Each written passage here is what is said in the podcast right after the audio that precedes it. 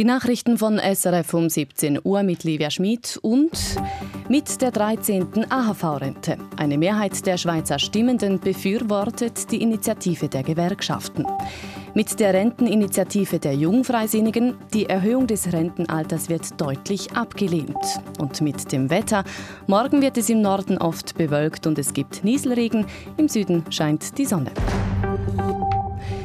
Nun liegen also die Endresultate vor zu den nationalen Abstimmungen und Linke und Gewerkschaften feiern einen historischen Sieg. Die Initiative für eine 13. AV-Rente wird von Volk und Ständen angenommen. 58,2 Prozent der Stimmbevölkerung sagen Ja zu der Initiative. Inlandredaktorin Livia Mittendorf.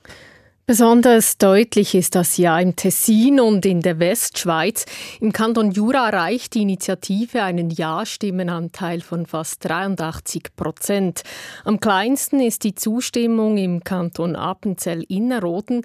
Dort sagen nur knapp 31 Prozent Ja. Auch das Ständemeer ist erreicht. 15 Stände sagen Ja, 9 sagen Nein.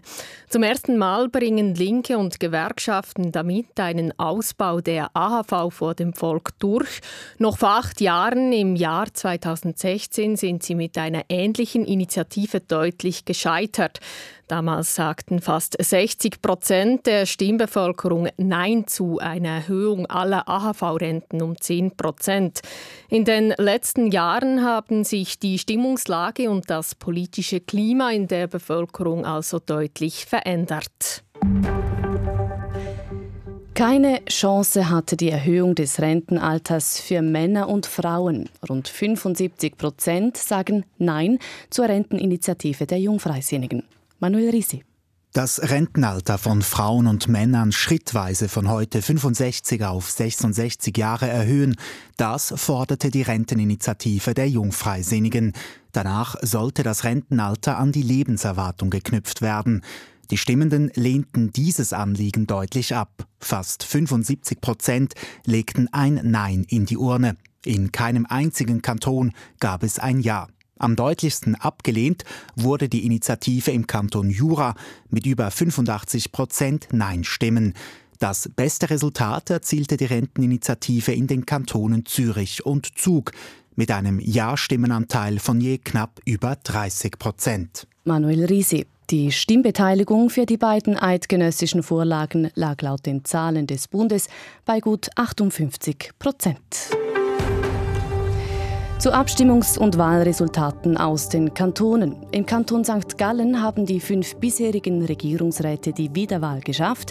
Über die beiden weiteren Sitze in der St. Galler Regierung entscheidet das Stimmvolk im zweiten Wahlgang. Das Wallis hält an der alten, über 100-jährigen Kantonsverfassung fest. Die Stimmenden lehnten den Entwurf einer neuen Verfassung ab. Ein Gremium hatte davor mehrere Jahre am Entwurf gearbeitet. Außerdem sprachen sich die Stimmenden gegen eine Verlängerung der Ladenöffnungszeiten aus. Damit schließen die Läden im Wallis unter der Woche in der Regel weiterhin um 18.30 Uhr. Der Kanton Genf senkt die Vorgaben für Volksinitiativen und Referenden. Das Stimmvolk hat Ja dazu gesagt, die Zahl der nötigen Unterschriften zu senken. Eine Halbierung der Motorfahrzeugsteuern hat das Genfer Stimmvolk abgelehnt. Motorfahrzeuge werden künftig nach ihrer Umweltbelastung besteuert. Und noch eine Meldung vom Sport. In der Super League verliert Luzern gegen Lugano mit 0 zu 1. Das Wetter in der Nacht geht der Föhn in den Alpen zu Ende. Morgen ist es oft bewölkt, besonders inneralpin und im Westen gibt es sonnige Abschnitte. Die Temperaturen erreichen rund 10 Grad. Im Süden wird es morgen im Laufe des Tages immer sonniger bei 14 Grad. Das waren Nachrichten von Radio SRF, verantwortlich Jan von Tobel.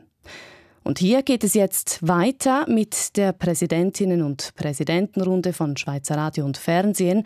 Die Runde leitet Nathalie Christen. Bei ihr sind SP-Co-Präsidentin Matthäa Mayer, FDP-Präsident Thierry Burkhardt, Gerhard Pfister, der Präsident der Mitte-Partei und SVP-Nationalrat und Parteileitungsmitglied Franz Grütter.